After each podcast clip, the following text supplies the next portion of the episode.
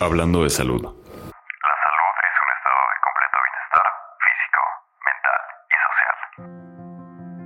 Cuidar nuestra salud nos permite vivir más y mejor. Comenzar por la prevención y la atención temprana de las enfermedades son fundamentales para lograrlo y la única manera de hacerlo es con información.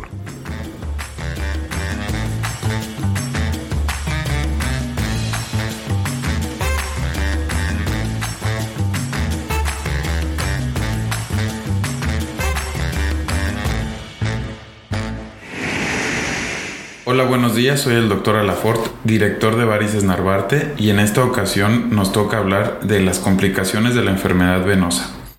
El no darle la importancia necesaria a nuestras piernas puede significar la presencia de complicaciones. Entre ellas están la aparición desde la parte estética de varices o arañitas que pueden ir en aumento en tamaño y longitud en nuestras piernas. La insuficiencia venosa crónica es mucho más frecuente en las mujeres que en los hombres. También la aparición de úlceras venosas, las cuales son el resultado de un continuo estancamiento venoso, provocando la liberación de sustancias propias del cuerpo que al entrar en contacto con la piel la lesionan y se forman las úlceras venosas que pueden ser de cualquier diámetro y tienen la característica de supurar y que es difícil su manejo y cicatrización. Entre el 1 y el 40% de las mujeres padecemos insuficiencia venosa crónica.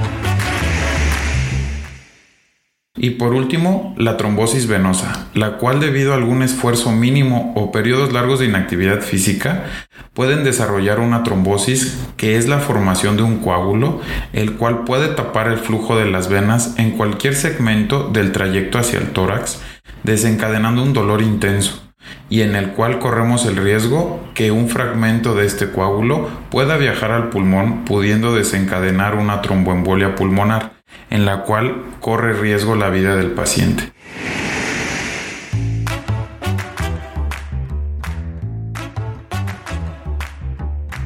Los síntomas de la insuficiencia venosa crónica aumentan con la edad.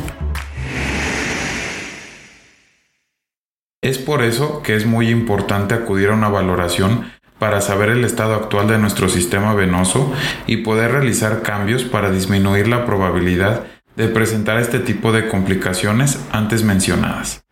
Muchas gracias por su atención.